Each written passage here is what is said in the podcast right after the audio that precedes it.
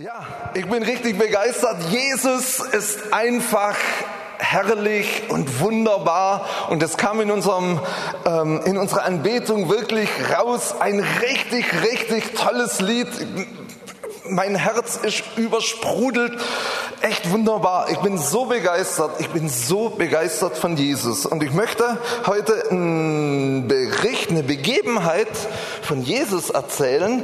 Die hat stattgefunden in Johannes 4 Abvers 1. Ist Im Prinzip ein ganzes Kapitel, was wir heute so durchgehen. Und zwar geht es um die Frau am Jakobsbrunnen. Und ich bin so begeistert über diese Geschichte, wie durch diese Begebenheit eine komplette Stadt wirklich verändert wurde, wie eine komplette Stadt das Evangelium bekommen hat und Heil in diese Stadt hineingeflossen ist. Ihr Lieben, und das ist nicht irgendwie eine Geschichte, die vor 2000 Jahren stattgefunden hat, sondern das ist eine Geschichte, die für uns heute hier und jetzt wirklich Auswirkungen hat und die wir wirklich erleben sollen, wie durch kleine Dinge, die Gott durch uns tut, wie er wirklich eine ganze Stadt, nämlich unsere Stadt Berlin, unsere Stadtteile, in denen wir wohnen, wirklich verändern möchte. Das ist möglich und der Herr will das tun und ich glaube wirklich an eine gewaltige Erweckung, die durch uns einfach geschehen soll und geschehen wird. Die Situation sieht damals so aus, dass ähm, Jesus in Judäa war, also Jerusalem und Umgebung, und er hat so mitbekommen, dass die Pharisäer gemerkt haben, dass Jesus, der war schon relativ bekannter, schon einige Wunder getan, er hat sich schon taufen lassen bei Johannes dem Täufer, und die Pharisäer haben mitbekommen, dass er mehr Jünger taufte als Johannes. Und irgendwie hat es Jesus nicht so richtig gefallen und hat gesagt, komm, ich will wieder nach Hause. Er hat ja in Kapernaum gewohnt so. Ich will wieder nach Hause, nach Galiläa. Und um nach Galiläa zu kommen, ähm, musste er durch Samarien ziehen. Und da ist er durchgezogen und gegen die sechste Stunde, also um die Mittagszeit, kam er an einen Brunnen, Jakobsbrunnen. Den soll der Jakob wohl gegraben haben. Und er kam dahin, seine Jünger sind losgezogen in die Stadt, haben Essen besorgt. Jesus war müde, hat sich vielleicht unter einen Olivenbaum gesetzt, wie auch immer, hat sich auf jeden Fall da niedergelassen. Und da kam dann eine samaritische Frau raus und wollte Wasser schöpfen. Und ich glaube, da steigen wir ein. Da kommt eine Frau aus Samaria, um Wasser zu schöpfen. Und Jesus spricht zu ihr, gib mir zu trinken. Denn seine Jünger waren in die Stadt gegangen, um Speise zu kaufen. Also Jesus war alleine und die Frau war auch alleine. Nun spricht die samaritische Frau zu ihm, wie erbittest du als ein Jude von mir etwas zu trinken, da ich doch eine samaritische Frau bin. Denn die Juden haben keinen Umgang mit den Samaritern. Und ich bin so begeistert, von Jesus. Wir müssen wissen, das war eine samaritische Frau, also sie war schon mal eine Frau. Und es war damals, zu der damaligen Zeit, höchst problematisch, dass ein gläubiger Jude in der Öffentlichkeit sich mit einer Frau unterhalten hat. Die Frau war nicht so wertvoll wie der Mann zu der damaligen Zeit. Und das war schon mal das erste Problem. Das zweite Problem war, dass die Samariter in den Augen der Juden ein unreines, götzendienerisches Volk ist, mit dem man keinen Umgang zu pflegen hatte. Und Jesus hat das alles ignoriert. Und der dritte Punkt war, dass diese Frau eine Ehebrecherin war. Das sehen wir später in dieser Geschichte. Sie hatte fünf Männer gehabt und mit dem, wo sie jetzt zusammenlebt, der sechste, das ist nicht ihr Mann. Und Jesus hat diese Frau einfach lieb gehabt.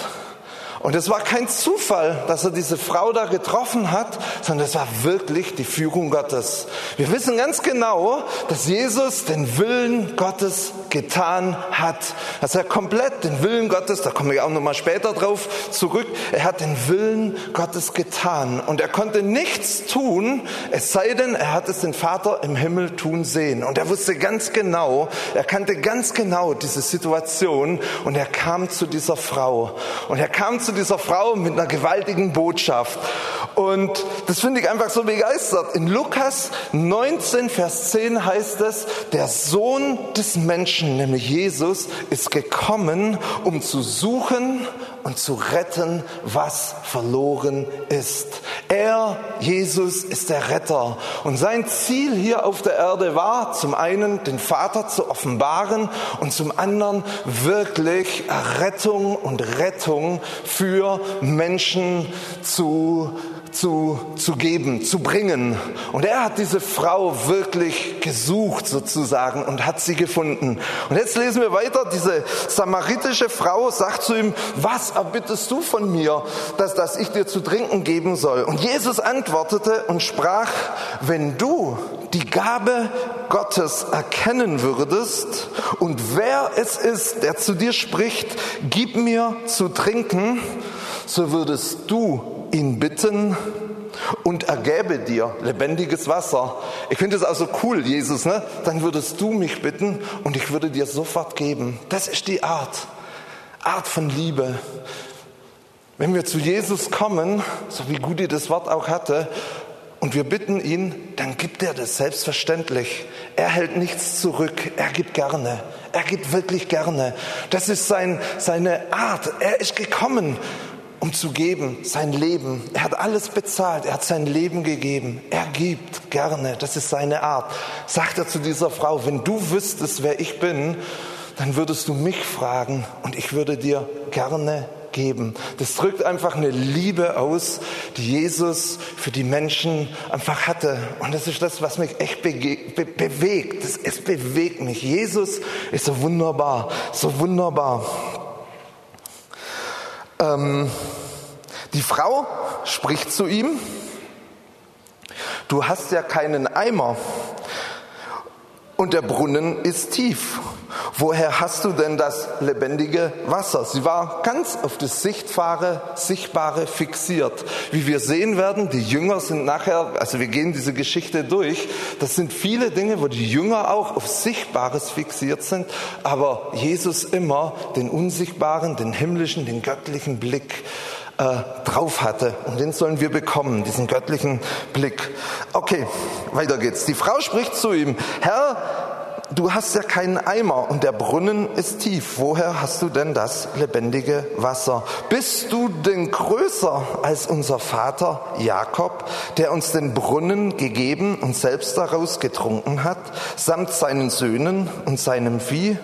Und Jesus antwortete und sprach zu ihr, jeden, der von diesem Wasser aus diesem Brunnen trinkt, wird wieder dürsten. Wer aber von dem Wasser trinkt, das ich ihm geben werde, den wird in Ewigkeit nicht dürsten, sondern das Wasser, das ich ihm geben werde, wird in ihm zu einer Quelle von Wasser werden, das bis ins ewige Leben quillt. Und Jesus hat dieser Frau gerade ewiges Leben angeboten.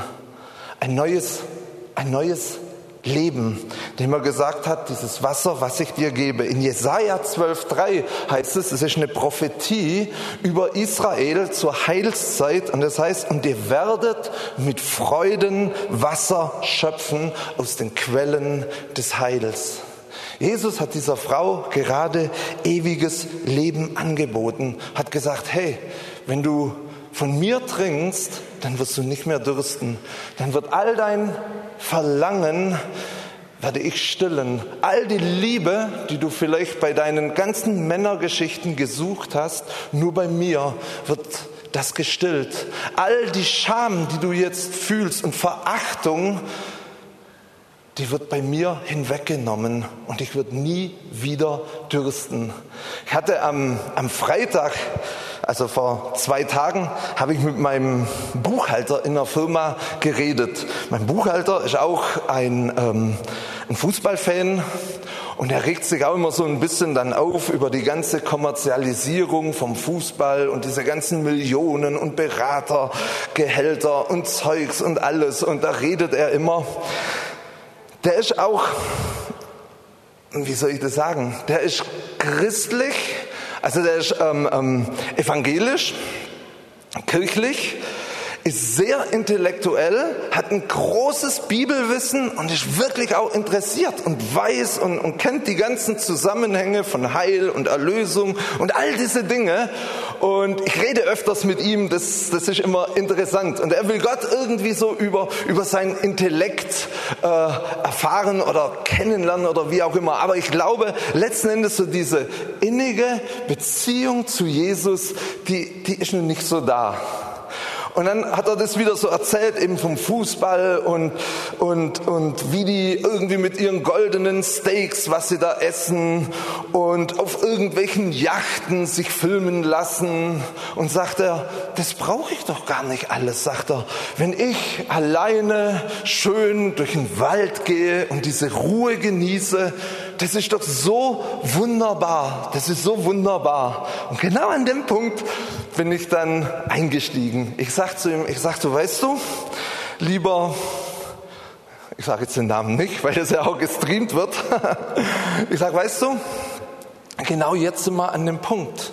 Die haben ihre goldenen Steaks, die haben ihre Yachten und was weiß ich was alles. Aber was, aber sind die wirklich glücklich? Und dann habe ich ihm einfach aus meinem Leben erzählt und habe gesagt, weißt du, Olaf, wenn, jetzt habe ich den Namen doch gesagt, gut, weißt du, Olaf, alles gut, ich sage ja nichts Schlimmes, das ist echt okay. Und ich sagte, ich sag, weißt du, Olaf, ich sag dir mal was, wenn ich morgens meine Zeit mit Gott habe und wenn Gott einfach so mächtig da ist und ich seine Liebe und seine Gegenwart erlebe, sei zu ihm, das ist mit keinem Geld der Welt irgendwie zu bezahlen. Ich sage, es gibt nichts Schöneres. Ich sage, weißt du, wenn ich dir erzähle, dass ich gläubig bin, Gott wohnt nicht irgendwie in den Wolken weit weg, sondern er ist da er ist wirklich erfahrbar und habe ihm einfach erzählt, wie ich Gott erlebe. Und dann sage ich, ich sage, weißt du, ich war nicht immer gläubig. Ich habe mich im Alter von 20 Jahren habe mich entschieden für Jesus und davor war ich eben nicht gläubig. Und ich habe eines Tages also ich hatte so ein paar Schwierigkeiten so, wie man das halt so hat als Nichtgläubiger. Und dann habe ich meine Bibel gelesen.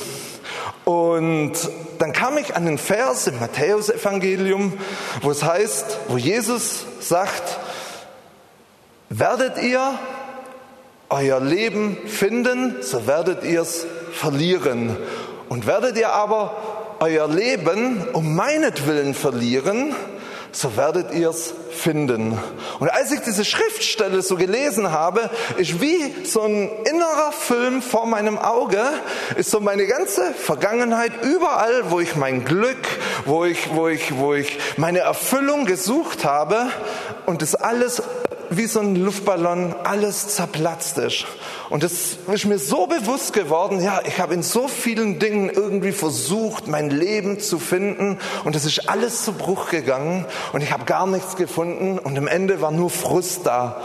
Mit 18 dann das Auto und das war der Traum. Dann hat man das Auto drei Wochen später, pff, Auto gegen Baum gesetzt, ne? ein Sack voll Schulden, Katastrophe. Ne?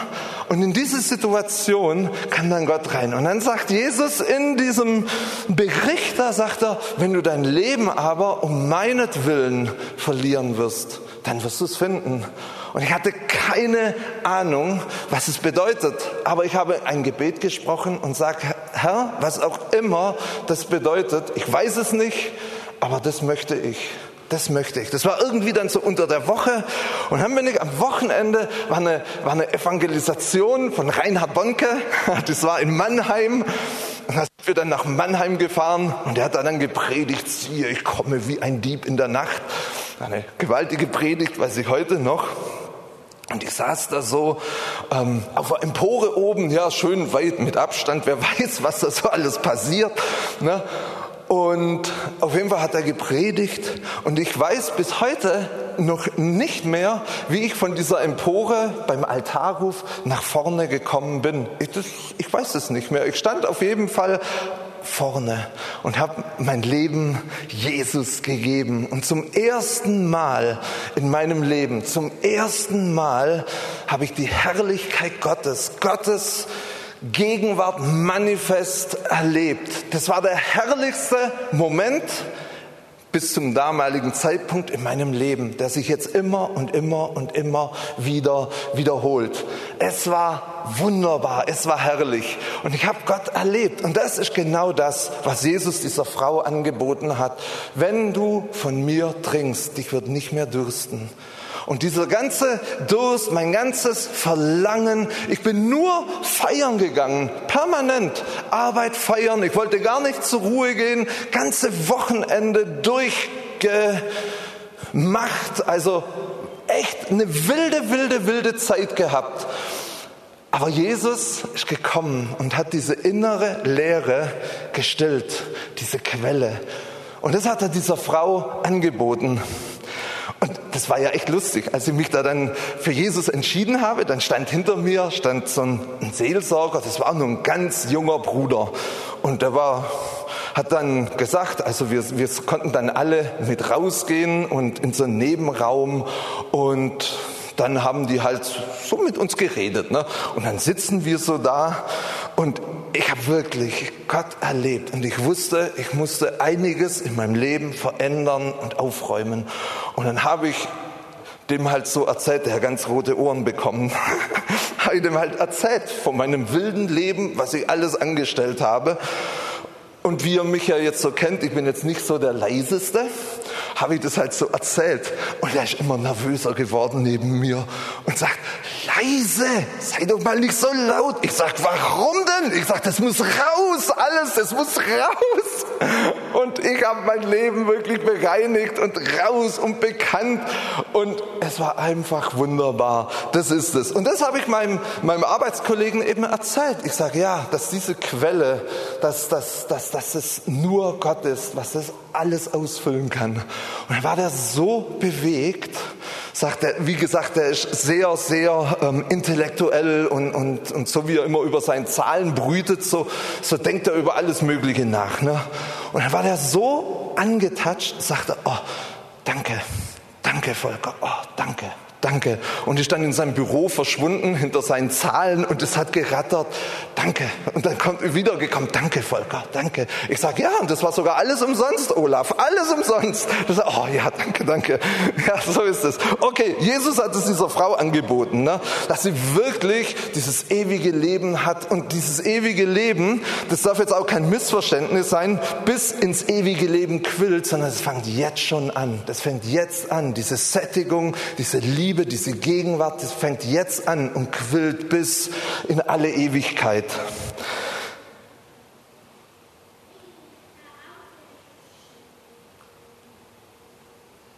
So, jetzt geht's weiter. Die Frau spricht zu ihm. Jetzt ist sie hellhörig geworden, diese Frau. Herr, gib mir dieses Wasser. Aber sie hat es noch nicht so richtig verstanden, damit ich nicht dürste und nicht hierher kommen muss, um zu schöpfen.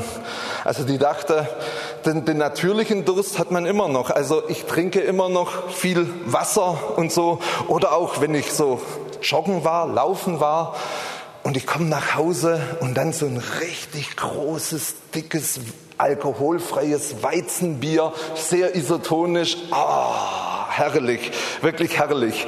Okay, die, hast du nicht, oder? Whisky? Nein, kein Whisky. Whisky heißt Lebenswasser. Ne? So, aber ich rede über ein anderes Lebenswasser heute. Ähm, auf jeden Fall möchte sie dieses Wasser haben. Und Jesus spricht zu ihr, jetzt wird's echt spannend, geh hin, rufe deinen Mann und komm her. Die Frau aber, oder die Frau antwortete und sprach, ich habe keinen Mann. Hat nur die, Halb, die Hälfte der Wahrheit rausgelassen und Jesus spricht zu ihr, du hast recht gesagt, ich habe keinen Mann, denn fünf Männer hast du gehabt und der, den du jetzt hast, ist nicht dein Mann. Da hast du die Wahrheit gesprochen. Und das finde ich schon interessant. Jesus hat diese Frau nicht verdammt. Er hat ihr schon klar gesagt, wie es in ihrem Leben aussieht. Aber es war in Liebe und da war keine Verdammung irgendwie dabei, dass er diese Frau verdammt hat. Und dann sagt, äh, sagt die Frau oder die Frau spricht zu ihm, Herr, ich sehe, dass du ein Prophet bist. Und dann kommt sie mit, mit irgendwas Frommen. Unsere Väter haben auf diesem Berg angebetet und ihr, die Juden, sagt, in Jerusalem sei der Ort, wo man anbeten soll.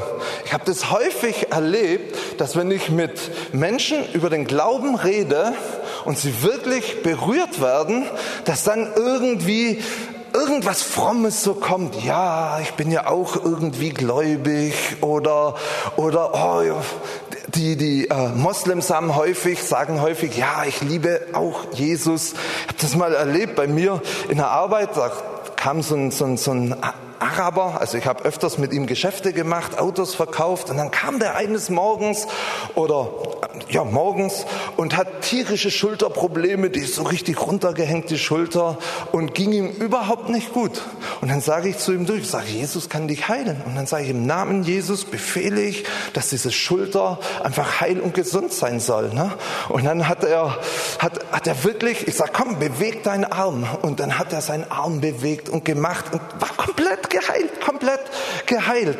Und dann guckt er mich an mit großen Augen und sagt, bist du ein Zauberer? Ich sage, nein, ich bin kein Zauberer, es war Jesus. Jesus hat dich gerade geheilt. Und dann kommt er so mit dieser Flosse, ja, wir Moslems, wir lieben ja auch Jesus und tralala. Das ist häufig so eine Form, wenn Leute wirklich berührt werden, dass irgendwie was, was Frommes rauskommt. Und so ist es bei dieser Frau eben jetzt gerade auch. Und Jesus spricht zu ihr, Frau, glaube mir, es kommt die Stunde, wo ihr weder auf diesem Berg noch in Jerusalem den Vater anbeten werdet. Vorher hat sie gesagt, unsere Väter haben auf diesem Berg, ihr sagt, wir sollen in Jerusalem. Das ist auch Religiosität. Da geht's nur um irgendwelche Orte und um irgendwelche Rituale. Aber Jesus sagt, ihr werdet den Vater anbeten. Eine Person, den Vater. Er führt zum Vater.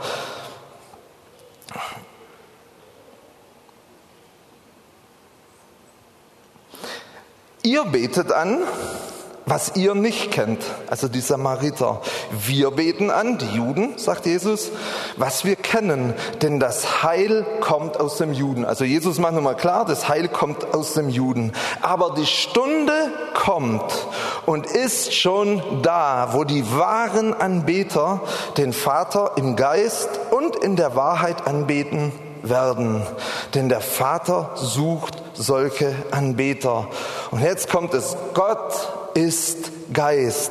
Und die ihn anbeten, müssen ihn im Geist und in der Wahrheit anbeten. Und Jesus macht dieser Frau klar, dass sie wirklich eine neue Person, dass sie eine neue Schöpfung einfach werden muss. Wir sehen, dass ein Kapitel vorher hat Jesus mit dem Nikodemus gesprochen. Und mit dem Nikodemus hat er gesagt, was aus Fleisch geboren ist, die erste Geburt, das ist Fleisch. Und was aus Geist geboren ist, das ist Geist.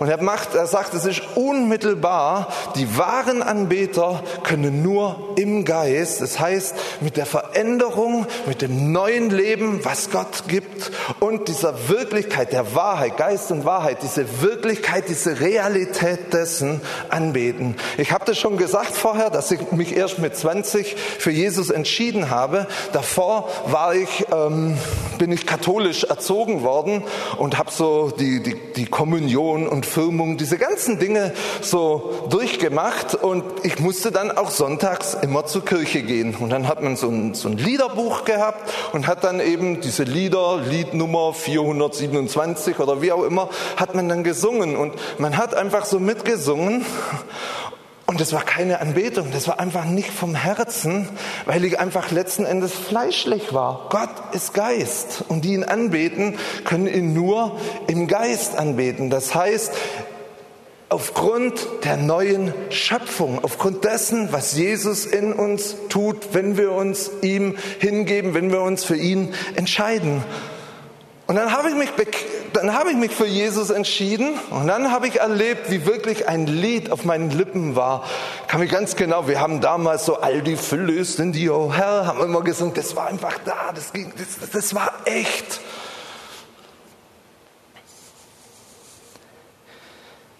Weil Römer 8,8 sagt, die im Fleisch sind, können Gott nicht gefallen. Oder weil nämlich, 8 Vers 7, noch ein Vers vorher, weil nämlich das Trachten des Fleisches Feindschaft gegen Gott ist. Denn es unterwirft sich dem Gesetz Gottes nicht und kann es auch nicht. Deswegen ist es wichtig. Und Jesus hat ja das klipp und klar gesagt, dass eine neue Zeit kommt, dass sie eine neue Schöpfung braucht, um ihn wirklich wahrhaftig anbeten zu können. Und jetzt ist die Frau richtig heiß. Jetzt hat sie was verstanden. Und die Frau spricht zu ihm, ich weiß, dass der Messias kommt, welcher Christus genannt wird. Wenn dieser kommt, wird er uns alles verkündigen. Und Jesus offenbart sich ihr jetzt. Ich finde das so fantastisch. Viele Juden und Pharisäer, die wollten wissen, bist du der Christus, bist du der Kommende? Und Jesus hat es nie, sich nie offenbart. Später hat er sich dann schon mal offenbart, aber in der Regel hat er sich nicht offenbart. Und Jesus offenbart sich dieser Frau und sagt, Jesus spricht zu ihr, ich bin's, der mit dir redet. In der Zwischenzeit Nächster Vers sind seine Jünger wiedergekommen und sie verwunderten sich, dass er mit einer Frau redete. Doch sagte keiner, was willst du oder was redest du mit ihr? Nun ließ die Frau ihren Wasserkrug stehen. Das ist so exemplarisch, das war nicht mehr wichtig. Wasserkrug, jetzt hat sie wirklich was verstanden. Alles stehen lassen, lief in die Stadt, woher die Jünger gerade gekommen sind lief in die Stadt und sprach zu den Leuten, kommt, seht einen Menschen, der mir alles gesagt hat, was ich getan habe, ob dieser nicht der Christus ist. Da gingen sie aus der Stadt hinaus und kamen zu ihm. Die Frau hat den Messias gefunden und sie lief in die Stadt und hat die ganze Stadt rausgeholt. Interessant ist, die Jünger, die haben auch schon viel mit Jesus erlebt. Ne? Sie waren in der Stadt, haben nur Essen besorgt und haben nichts gesagt. Sie hätten genauso auch erzählen können, hey, wir haben den Messias, kommt heraus. Aber diese Frau ist rausgekommen. Inzwischen aber baten ihn, jetzt kommen wir so langsam zum Höhepunkt der ganzen Geschichte, inzwischen aber baten ihn die Jünger und sprachen, Rabbi ist. Das ist so diese Zwischenzeit. Er aber sprach zu ihnen, ich habe eine Speise zu essen, die ihr nicht kennt. Da sprachen die Jünger zueinander, hat ihm denn jemand zu essen gebracht? Also die haben wieder nichts verstanden. Und Jesus spricht zu ihnen, meine Speise ist die, dass ich den Willen dessen tue, der mich gesandt hat und sein Werk vollbringe.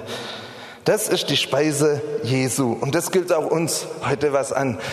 Jesus hat nicht seinen Willen getan, sondern er hat den Willen dessen getan, der ihn gesandt hat, der ihn gesandt hat. Jesus war ein Gesandter. Und Jesus sagt, so wie mich der Vater gesandt hat, so sende ich euch. Und an anderer Stelle heißt es im 2. Korinther 5, Vers 20 heißt es, dass wir Gesandte sind an Christi Stadt. Wir sind diese Gesandten. So wie Jesus gesandt ist, die gleichen Möglichkeiten, die haben wir. Und Jesus ist gekommen, nicht seinen Willen zu tun, sondern den Willen des Vaters. Wir wissen ganz genau, er konnte nur das tun, was er den Vater im Himmel hat tun sehen. In Matthäus 9:38 heißt es, bittet nun den Herrn der Ernte, das ist der Heilige Geist, dass er Arbeiter aussende in seine Ernte. Der Heilige Geist ist derjenige, der uns aussendet. Und ich glaube, dass er es ganz neu einfach so in uns bewusst machen möchte. Der Heilige Geist ist ja in uns. Und er will uns nicht nur einmal so aussenden, sondern ich glaube, dass durch diese Gemeinschaft des Heiligen Geistes, durch das, dass er in uns lebt, dass wir mit ihm zusammen sind, dass wenn wir in Situationen sind, dass, dass er sich spürbar macht und dass er uns dann hinsendet oder dass er uns genau zeigt und hinsendet zu bestimmten Menschen, Menschen. Das möchte er wirklich machen. Und interessant ist, dass dieses Aussenden oder Senden, es gibt unterschiedliche Worte im Griechischen mit dem Heiligen Geist. Das heißt ekballo, das heißt herausschießen oder hinauswerfen oder so ein Stück weit auch wegtreiben. Da sieht man, dass der Heilige Geist wirklich ein Verlangen hat und uns hintreiben möchte zu den Menschen, hinschießen zu den Menschen. Und dann gibt es noch ein anderes griechisches Wort, Apollo, irgendwas. Ist ja egal. Das heißt auch eben senden. Ich hätte es aufschreiben sollen, tut mir echt leid. Heute Morgen habe ich es noch gewusst. Echt ist ja egal. Aber der Heilige Geist hat dieses Verlangen, dass er uns wirklich hinsenden möchte. Und kleine Dinge passieren. Und aus diesen kleinen Dingen, aus einem Gespräch mit einer Frau, sind die ganzen ähm, Menschen aus dieser Stadt wirklich gesegnet worden.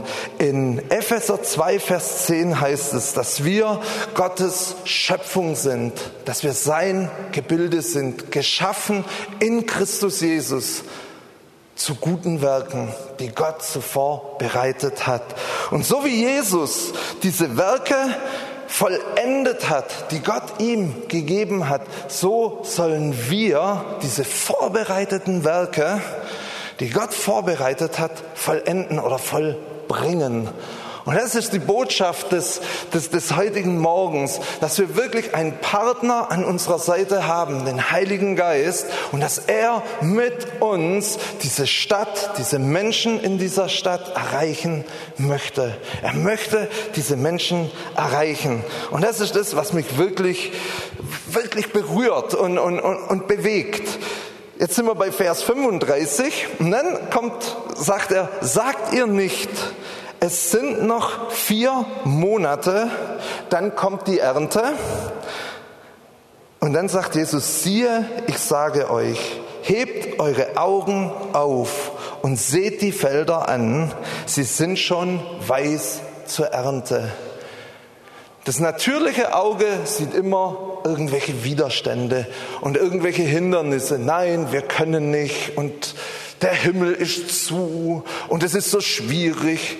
Und ich glaube wirklich, wir leben in einer großen Stadt mit großen Herausforderungen und großen Schwierigkeiten und es ist nicht einfach, aber ich glaube, dass Gott uns wirklich diesen himmlischen Blick einfach geben möchte, dass der Heilige Geist es macht, dass wir wirklich sehen, hey, unsere Stadt ist reif und dass es zu einem inneren, zu einer inneren Gewissheit kommt, dass wir wissen, hey, die Erntefelder sind reif. Wir haben am Mittwoch hatten wir ja unser unseren Gebetsspaziergang. Und dann haben wir, also wir wohnen in Lübaris. Und dann sind wir, das sind so ein paar Felder, da sind wir über die Felder ins Märkische Viertel rübergelaufen. Und auf dem Weg hin, die Felder, haben wir so unsere ganzen Nachbarn gesegnet, die wir kennen und mit denen wir so zu tun haben.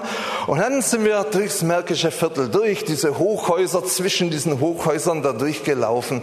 Und als ich das Ganze irgendwo sah, das, das war so wuchtig, ich dachte, oh, was soll da passieren? Das hat mich völlig eingenommen, diese, diese ganze Situation, also nicht zum Guten. Ne? Und dann habe ich aber erlebt, wie während dieses Gebetes, also während wir gebetet haben, ich mir so, okay, wie der, wie der Herr einfach seinen Fuß auf das Märkische Viertel setzt. Und ich habe erlebt einfach, wie sein Licht und seine Herrlichkeit, wie sie einfach da waren und wie die Menschen sein Licht gesehen haben, prophetisch. Das ist mir innerlich. Und ich bin so aufgebaut gewesen nach diesem Gebet und auch schon während dieses Gebets. Ich wusste einfach, ich hatte diesen himmlischen, göttlichen Blick, was Jesus einfach vorhat, was er tun möchte und seinen Sieg. Und wir haben seine Herrschaft ausgerufen über alle Schwierigkeiten und, und Gottes Gegenwart war einfach da, ne? Carla, das, das, war total stark. Und wir sind völlig verändert nach Hause gekommen und ich sag mal aus Hoffnungslosigkeit, aus diesem Riesenberg, oh, was willst du da machen? Auf einmal voller Zuversicht und so eine innere Gewissheit und Wissen, dass Gott seinen Fuß dahingesetzt hat, dass er was tut, dass er dort sein Reich einfach baut und, und, und, und seine Herrlichkeit offenbar machen möchte. Ihr Lieben, der Heilige Geist, er will uns dieses himmlische sich geben. Das Natürliche sagt immer, nee, funktioniert nicht, alles schwierig, geht nicht, ich muss noch auf dieses warten und auf jenes. Aber der Heilige Geist, er gibt uns diese himmlische Sicht. Er gibt uns diese Sicht und dann wissen wir und dann passieren Dinge. Aus jener Stadt aber glaubten viele Samariter an ihn um des Wortes der Frau willen. Die bezeugte, er hat mir alles gesagt, was ich getan habe. Als nun die Samariter zu ihm kamen, baten sie ihn, bei ihnen zu bleiben. Und er blieb zwei Tage dort. Finde ich total cool. Jesus blieb zwei Tage dort. Und noch viel mehr Leute glaubten um seines, um Jesu Wort, um seines Wortes willen. Und zu der Frau sprachen sie, nun glauben wir nicht mehr um deiner Rede willen, wir haben selbst gehört, äh, nee, nicht mehr, ich lese nochmal, Entschuldigung. Und zu der Frau sprachen sie, nun glauben wir nicht mehr um deiner Rede willen, wir haben selbst gehört und erkannt, dass dieser wahrhaftig der Retter, der Christus ist. Und diese Frau, die repräsentiert wirklich einen Evangelisten. Wir als Evangelisten, wir geben einfach nur Zeugnis von dem, was Gott in unserem Leben getan hat. Und wir führen sie im Prinzip durch dieses Zeugnis zu Jesus. Das ist auch heute noch so. Und Jesus offenbart sich, das ist der Idealfall und das muss so laufen. Und Jesus offenbart sich diesen Menschen selber und sie geben ihr Leben ihm und glauben an ihm. Und das ist das, was mich echt begeistert. Und ich wünsche mir, dass wir heute Morgen wirklich solche Evangelisten werden wie diese Frau, dass wir von dem einfach weitergeben, was Jesus in uns getan hat, dass wir Zeugnis geben, wir einfach erzählen, hey, Gott hat mein Leben verändert. Wir müssen nicht irgendwie eine große Theologie, das versteht sowieso kein Mensch. Ich war frisch gläubig, ich bin in den Hauskreis gekommen und da haben die über irgendwas gesprochen. Ich weiß, ich hatte ja von Tuten und Blasen keine Ahnung. Und ich saß den ganzen Hauskreis da und ich habe nichts verstanden. Ich sag, was reden die? Das war Bahnhof, weil ich einfach diese ganzen Zusammenhänge nicht verstanden habe.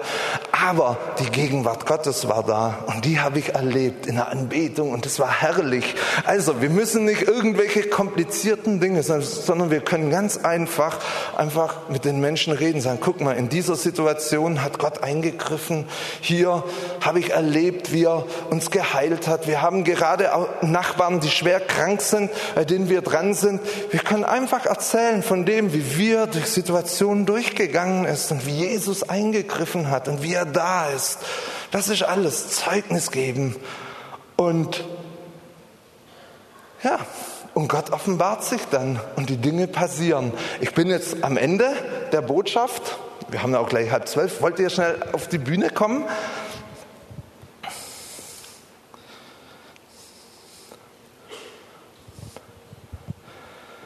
Ich glaube, dass wir wirklich, ja, wir sind sein Gebilde, geschaffen zu guten Werken, die Gott so vorbereitet hat. Ich glaube, dass der Heilige Geist, er ist hier und er möchte uns wirklich diese Werke einfach zeigen. Und wenn ihr wollt, dann mache ich mich einfach zu eurem Mund und ich bete, dass es wirklich geschieht, dass wir in dieser Art, in dieser Abhängigkeit zum Heiligen Geist, dass wir diese Evangelisten werden, dass wir die sind, die seinen Willen tun. Er offenbart uns das, was er tun möchte. Wir tun seinen Willen und er ist derjenige, der uns sendet. Wir senden uns nicht selber. Das ist ganz, ganz wichtig. Wir senden uns nicht selber, sondern es ist der Heilige Geist, der das in uns tun möchte. Und das geschieht einfach aus dieser Gemeinschaft mit ihm heraus. Und Heiliger Geist, ich danke dir, dass du da bist. Du bist dieser Herr der Ernte, der in uns lebt. Und ich bete, dass du wirklich ja jetzt an unseren Herzen wirkst und dass du uns ziehst und dass du uns wirklich sendest, Herr. Herr, ich bete, dass, dass, dass es wirklich in unseren Herzen so eine Realität wird, dass wir in unserem Alltag, wo wir gehen, wo wir stehen, auf unserer Arbeit, beim Einkaufen, mit unseren Nachbarn, Herr, dass wir wirklich sehen, dass du uns die Dinge zeigst, Heiliger Geist, die du tun möchtest. Und dass wir diese vorbereiteten Werke, dass wir in ihnen wandeln und dass wir diese Werke vollenden oder ausführen, damit viele, viele Menschen zum Glauben kommen. Herr, ich danke dir, dass du wirklich, ja, so einen Unterschied einfach machst unter uns, Herr. Dass, dass, dass du wirkst unter uns. Wirke, Heiliger Geist. Wirke, Heiliger Geist. Wir wollen wirklich diese Menschen sein, die, die, die von dir einfach zeugen, die von dem berichten, was wir mit dir einfach erlebt haben. Herr, ich danke dir für eine Ernte, die reif ist, die reif ist. Und ich danke dir, Heiliger Geist, dass du unseren Blick hinweg richtest von dem Natürlichen hin einfach zu dem Himmlischen, zu dem Göttlichen, dass wir das sehen, dass die Ernte reif ist in unserer Stadt und dass sich das innerlich vor unserem inneren Auge wirklich verfestigt, dass es zu einer Gewissheit wird. Danke, Herr. Du bist wirklich ein guter Gott. Du hast Gutes für uns vorbereitet, Herr. Und ich danke dir, dass du uns wirklich sendest. Wir lassen uns senden, Herr. Wir lassen uns senden. Herr, sende uns, sende uns, sende uns. Wir preisen dich. Du bist ein guter Gott. Du hast Gutes vor. Halleluja. Amen.